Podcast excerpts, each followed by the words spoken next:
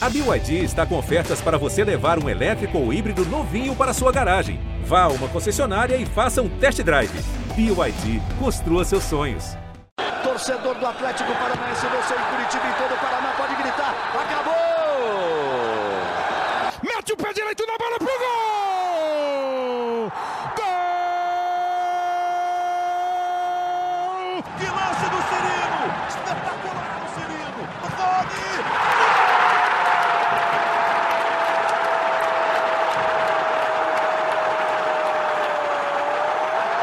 Sabe de quem? Fala galera atleticana, começa agora mais um podcast do Atlético no GE. Atlético!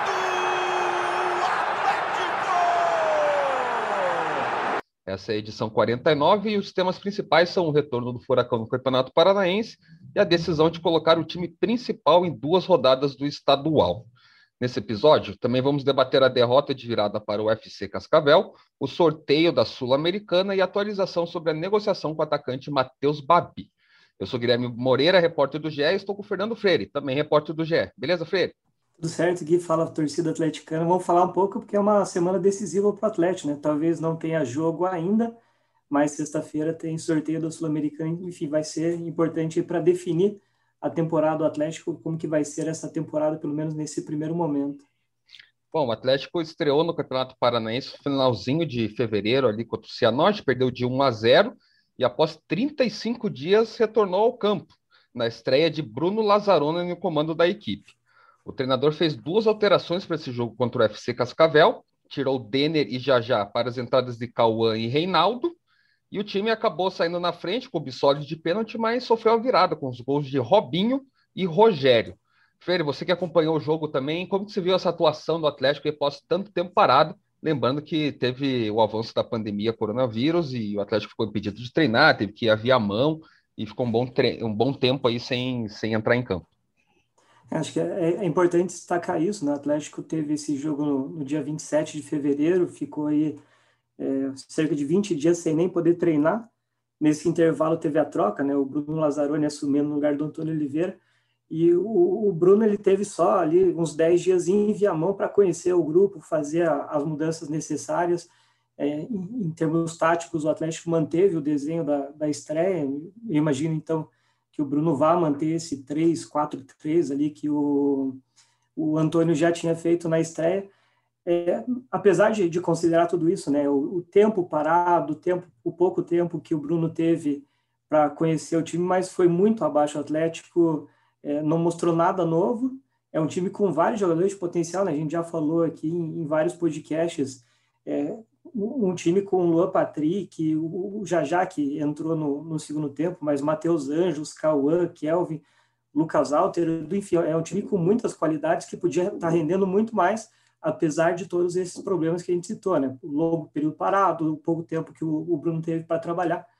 Mas, enfim, o, o Atlético acho que mais preocupante do que o resultado em si, porque a, perder para o UFC Cascavel, não que seja normal para o Atlético, mas o UFC Cascavel é um dos melhores times do campeonato, tem uma, uma base sólida já da, do ano passado, é, é, é, o líder, né? Ele não perdeu ainda, o único tropeço dele foi no clássico contra o Cascavel CR, que chegou a estar perdendo de 3 a 1, conseguiu empate, enfim, é talvez aí o, o, melhor time hoje do Campeonato Paranaense, então a derrota lá não seria tão absurda. O problema foi a, a, a, forma como o Atlético perdeu, jogando muito mal, sem ter reação, sem ter poder de criação, conseguiu um gol ali no, no, num pênalti, logo depois já tomou o gol, não teve nem o controle da partida, e assim como foi contra o Cianorte, se o Atlético tomasse três, quatro, quatro gols, não seria nada absurdo, o UFC Cascavel mais uma vez jogou melhor do que o Atlético, assim como tinha sido o Cianorte na estreia. Enfim, o, o Bruno vai ter bastante trabalho para fazer essas correções e agora a gente não sabe nem quando que o time de aspirantes volta a campo, né? O ideal seria que tivesse uma sequência de jogos, mas o Atlético colocando agora o grupo principal vai ficar essa indefinição sobre os aspirantes. Antes de falar do, do time principal, entrando no estadual, Felipe, é, acho que o que preocupa mesmo é o que você falou da, do rendimento, né? O, o, a falta de desempenho do Atlético nesses dois jogos do, do Paranaense. É, no segundo tempo, o próprio Lazzaroni ele, ele, tira o Edu, né? Que cometeu até o, o pênalti no, no, primeiro tempo ali, em cima do Itaperuna, e ele recua o Luan Patrick para zagueiro, né? Ele, ele que nesse 3-4-3 ele joga como mais ou menos líbero ali, né? Mas é, ele acaba recuando para a função de zagueiro mesmo e coloca o Jajá, um atacante. Então o Atlético ele começa, ele até muda um pouquinho ali a construção da, das jogadas, que ele fica com os dois zagueiros, o Jaderson é, recua para fazer essa saída de três, fica o, o Cauã e o Matheus Anjos na, na frente desse, desse trio, e uma linha de quatro com o Kelvin, né? Sendo uma dessa, um desses jogadores ali na linha ofensiva, com o Bissoli lá na frente como referência. E no segundo tempo, apesar da, da, da intenção do, do Lazzaroni, o time piorou. Ele conseguiu piorar no, no rendimento que no primeiro tempo já não foi bom. É, preocupa bastante essa questão da, da, criação do Atlético, porque o Atlético só teve um chute no final do jogo com o Bissoli e não teve mais nada, não finalizou nem a gol no, no segundo tempo. Como que você vê essa, esse setor de criação do Atlético e como mudar isso para melhorar, né? Já que o Bissoli está lá na frente, fez um gol de pênalti, mas apesar dessa, dessa chance que teve, quase não é acionado. Ele não, você não vê o Bissoli tocando na bola, participando do jogo, e na bola não está chegando. Acho que uma coisa que preocupa, até olhando em futuro, né? É, o time de aspirantes não tem lateral esquerdo, tá, tá, tendo que improvisar o Jaderson. O Raimar é um jogador bastante jovem, acabou falhando ali no segundo gol. É um jogador que a gente precisa ter um pé atrás para ver se, se vai render ou não. Tem que ter o cuidado, né? Não dá para crucificar um jogador por uma falha é um jogador bastante novo. Eu, eu imaginava que o Raimar poderia conquistar essa vaga justamente por ser o único lateral esquerdo de origem.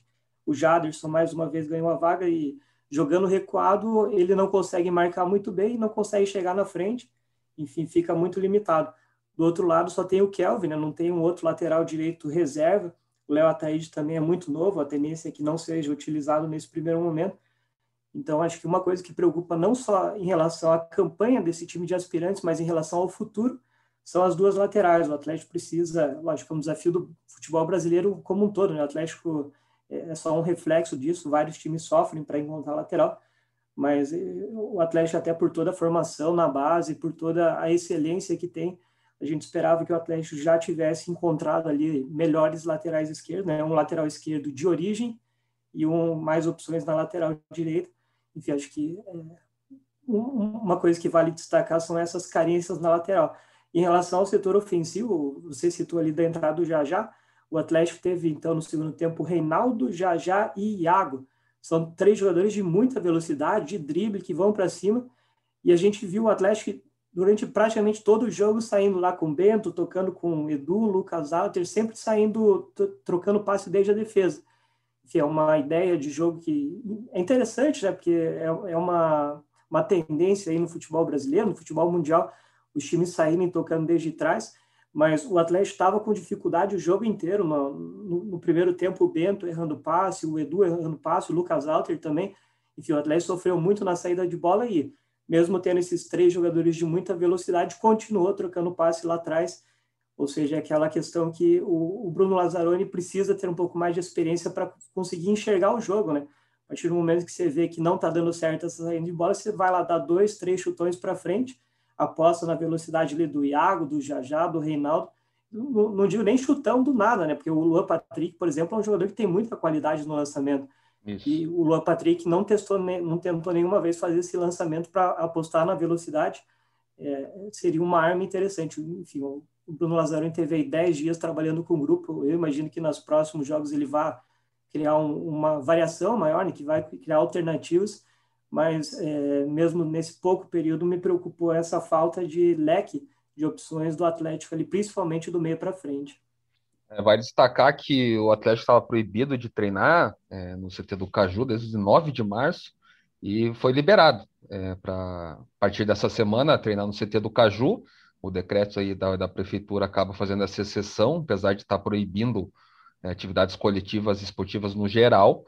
Então, nesse período, o Bruno Lazzaroni vai ter um bom tempo aí para treinar, para aperfeiçoar a ideia de jogo dele com o time de aspirantes, já que no sábado, um dia antes do jogo, o Paulo Tuori, que é diretor técnico do Furacão, anunciou que o Atlético vai utilizar o time principal nas próximas duas rodadas do Paranaense, Freire. Não é uma, uma decisão inédita, o Atlético já, já tomou essas decisões desde que, que iniciou com o projeto Sub-23, passando pelos aspirantes, então não é nada que, que seja surpreendente, mas é uma, uma afirmação oficial aí que fica definitiva. Como que você viu a, essa decisão do, do, da comissão técnica e da diretoria do Furacão. Era, era a tendência, né? No ano passado o Atlético teve aquele torneio na Argentina, lá jogando contra a Racing Boca. Foi a forma como o Atlético encontrou para adquirir ritmo de jogo nessa temporada, por toda, até por ser um, um meio de temporada, né, em vários lugares o, as competições já estão em andamento. É, então o Atlético não teria muita opção para disputar amistosos de alto nível, tem todas essas restrições de não poder viajar muito.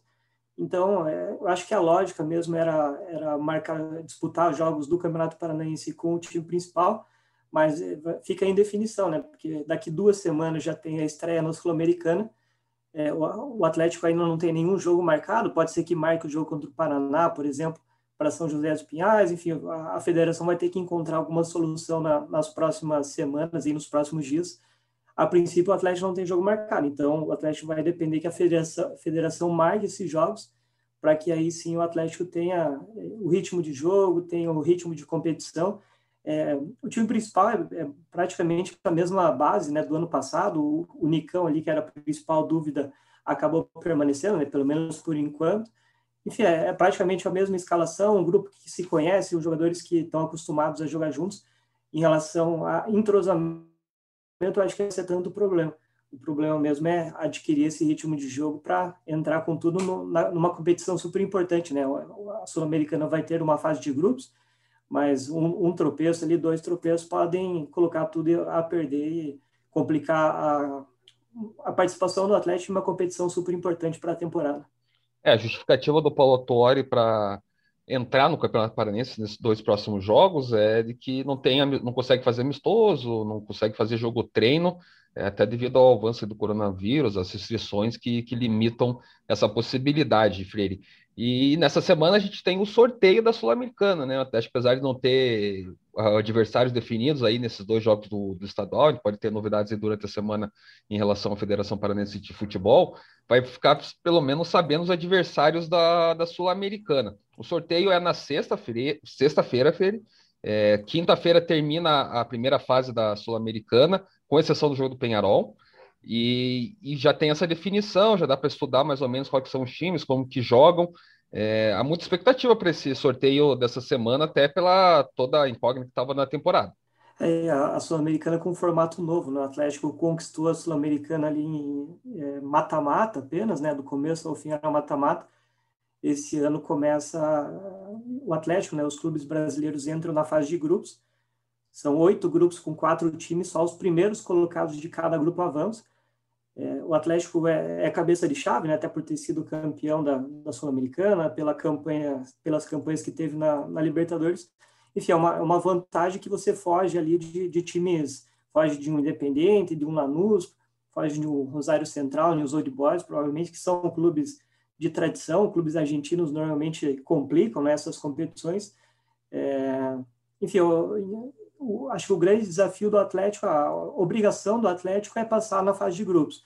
A partir das oitavas de final entram os times da, da, que foram que forem né, terceiros colocados na fase de grupos da Libertadores. Então aí o, o nível já sobe um pouco mais e, e, a partir daí é muito complicado você até projetar o que vem pela frente, né? Porque pode vir um time muito forte que sobrou ali de um de um grupo da morte da Libertadores enfim, a, a obrigação do Atlético na Sul-Americana é chegar nas oitavas. A partir daí é, é, torcer. O Atlético normalmente não tem sorte em sorteio, né? Vamos ver se esse ano o Atlético faz o dever de casa, que é chegar nas oitavas, e ajuda o Atlético a partir da, das oitavas. Em relação a, a, aos grupos, né, a gente subiu uma matéria na segunda-feira, o Gui tocou ali a grande parte do material. É, é bem legal para o pessoal dar uma olhada, porque a gente colocou ali o ranking completo lógico que vários times ali vão ser eliminados na, na primeira fase, né, na fase pré-grupos. É, times de outros países, né, brasileiros e argentinos entram direto, mas os outros disputando essas vagas. Enfim, dá para ter uma noção ali de quem que pode cair no, no grupo do Atlético. É, exatamente. As, os cabeças de chaves atuais são o Independiente, da Argentina, o Lanús, o Corinthians, o Atlético, Rosário Central, News Old Boys, Arsenal de Sarandi e Bahia. É, vale lembrar que os seis times da Argentina e os seis times brasileiros entram direto na fase de grupos, mas tem potenciais cabeças de chave que estão disputando a primeira fase. Penharol é um, que inclusive é o melhor ranqueado de todos, né? O oitavo no ranking da Comebol. Tem o Emelec do Equador 25º, Jorge Wisselman, Deportivo Cali, Nacional do Paraguai, Palestino e Tolima, que também são é, times que se passarem aí da primeira fase também vão entrar nas cabeças de chaves. Cabeças de chaves é, que já estão definidos, né? Não tem mais erro, é Independente, Lanusa, Corinthians e Atlético Paranaense. Então, são quatro que já estão garantidos, tem, restam mais quatro vagas aí que, que a gente vai ficar sabendo durante essa semana e no jogo do Penharol, que, não, que é na semana seguinte. É, Freire, um último assunto aqui que a gente vai tocar é em relação ao Matheus Babi, atacante do Botafogo, que tá, já está uma certa novela, mas aparentemente essa semana acho que vai definir tudo. O Fluminense, que era um dos interessados no atacante, acabou desistindo do negócio nessa segunda-feira. Estava é, meio que todo alinhado com o Fluminense e no começo dessa semana o jogador acabou meio que desfazendo todo o acerto. Então a oferta do Atlético é que é que tem na mesa nesse momento. A oferta é de 1,2 milhão de euros, que dá 8 milhões aí na, de reais na cotação atual. O pagamento seria à vista, o que já é um bom chamativo, né? Hoje em dia no futebol, um pagamento à vista já, já chama atenção, ainda mais no Botafogo, que vive uma grave crise financeira. Essa oferta é por 60% dos direitos econômicos do Babi, e na negociação o Furacão ainda deixaria o Botafogo ficar com 10% numa eventual revenda. É, você acha que vale esse esforço pelo Matheus Babi? É uma carência muito forte no, no elenco do Furacão? É, os próprios números mostram, né, no, no, Campeonato Brasileiro, no último, o Atlético teve ali durante a maior parte do, do campeonato menos de um gol por partida. Terminou com 38 gols em 38 jogos, né, certinho um gol por jogo, mas o Atlético sofreu muito ali no setor ofensivo. E a, a, acho que até é legal a torcida opinar aqui nos comentários quem que eles acham que vai ser o titular. Porque o Matheus Babi, eu, eu não vejo ele chegando, pegando a, a camisa de titular e sendo é, unanimidade. Eu acho que a disputa ali com o Kaiser vai ser um, um assunto legal para a gente tratar, não, não só nesse primeiro momento, mas durante a temporada inteira. Estava é, pegando os números aqui, né? O, o, o Babi, no ano passado, pelo Botafogo, no Campeonato Brasileiro, fez 10 gols em 34 jogos. O Kaiser fez um gol a mais, 11 gols em 32 jogos, ou seja, dois gols a menos. A, a média do Kaiser ali foi um pouquinho melhor mas é, a gente tem que considerar né, que o, o Babi jogou no Botafogo, um time muito fraco que acabou rebaixado, só que o Kaiser começou no Atlético Goianiense e teve que, durante o campeonato, trocar e se adaptar ao Atlético Paranaense. Enfim, nos números, então, o Kaiser levou um pouco a melhor ali, mas acho que vai ser uma disputa bem interessante.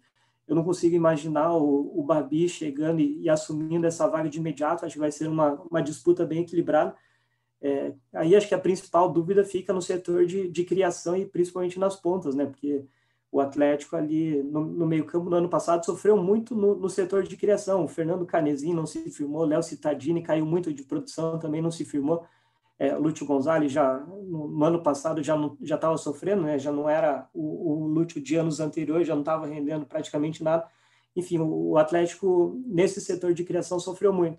O Carlos Eduardo acabou crescendo de produção durante o campeonato, o Nicão é, a unanimidade, mas tem contrato até o final do ano, a gente não sabe se vai ficar ou não. Enfim, acho que esse setor de criação é o que vai preocupar, porque você ter Renato Kaiser e Matheus Babi é interessante, mas quem que vai jogar a bola para eles, né? Quem que vai fazer essa criação? Eu acho que o desafio do Atlético é contratar. A gente citou aqui já, chegou a sondar Lucas Lourenço, teve outros nomes, né? Ademir, enfim o Atlético vai precisar contratar, principalmente no setor de criação. Em relação ao investimento, eu acho que vale porque o Atlético ficou ali é, uns seis, uns quatro, cinco, seis meses sem poder contratar, não gastou muito e, e as contratações do ano passado, o Atlético contratou Giovanni, o Fabinho, o Jorge, enfim, o Atlético errou muito em contratações. Eu acho que o Babi é muito mais certo e que vai dar resultado do que contratações que foram feitas no, no ano passado. Enfim, eu, eu, eu, acho que vale esse esforço, vai ser uma disputa interessante. Não vejo o Babi chegando para ser o titular. Eu acho que o grande desafio do Atlético vai ser reforçar o setor de criação a partir de agora. Você, o Atlético, pô, a gente deu a notícia que o Atlético chegou a se interessar em repatriar, né? Em trazer de volta o Tony Anderson, que está lá sem muito espaço no Bragantino. Ele é um meio atacante, mas nessa passagem que ele teve para o Atlético, ele foi basicamente o reserva do Marco Ruben, né? Ele jogava mais ali na posição de nove, até chegou a jogar é, como homem centralizado, mas ele tinha mais essa função de ser um centroavantão ali, o reserva do Marco Ruben. Você acha que com essa provável chegada, se, se chegar mesmo o Babi para o Atlético, a negociação com o Tony Anderson morre? Ou você vê ele como jogando como segundo homem do ataque ou em outra, uma, outra função no, no setor de criação do Atlético, Freire? Não acho que eu vejo o, o próprio Tony, na, durante a carreira, ele chegou a jogar de meia, né? ele jogou mais recuado. E é justamente a posição mais carente do Atlético hoje, né? Ele disputaria a posição ali, na minha opinião, com o Léo Cittadini, com o Fernando Canesi, esse último homem do, do meio-campo ali jogando centralizado, é, chegando na área, lógico, assim como ele fez aqui na, na primeira passagem pelo Atlético. É, ele foi reserva do, do Atlético, mas o melhor Atlético do, dos últimos anos, né? O de 2019, que, que jogou muito. Mesmo assim, quando entrava, ele dava sua contribuição, não, não brilhou aqui no Atlético, mas foi um jogador importante naquela temporada. No Bragantino ele acabou se machucando, né? Sofreu uma, uma lesão grave, ficou muito tempo fora, voltou ali durante o Campeonato Brasileiro. Então é um jogador que precisa recuperar aquele nível de, principalmente de 2019. Acho que é um jogador que pode ajudar o Atlético, sim. É, é uma posição carente. Ele é muito versátil, né? Ele pode jogar nas pontas também.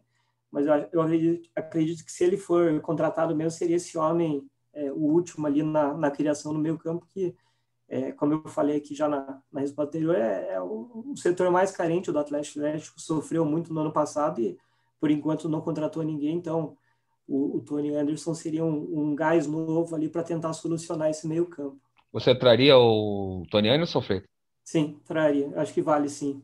Com essa indicação do Freire, então a gente vai encerrar nosso podcast dessa semana. A gente volta na semana que vem, já analisando os, os adversários do Atlético na Sul-Americana. Então, eu queria te agradecer, Freire, pela indicação do Tony Anderson ao Furacão e também pela participação aqui no podcast do GE. Valeu. A gente abre espaço aqui para o torcedor, né? Comentar sobre o Tony Anderson, comentar sobre Kaiser ou Babi, quem que deve ser o titular. E vamos ver aí na sexta-feira o sorteio, vamos ver qual que vai ser o caminho do Atlético nesse início de temporada. Valeu, Gui, valeu, pessoal. É isso aí, você já sabe, toda terça-feira tem podcast do Atlético aqui no GE. Você também pode acompanhar a cobertura completa do Furacão no ge.globo/paraná. Um abraço e até semana que vem.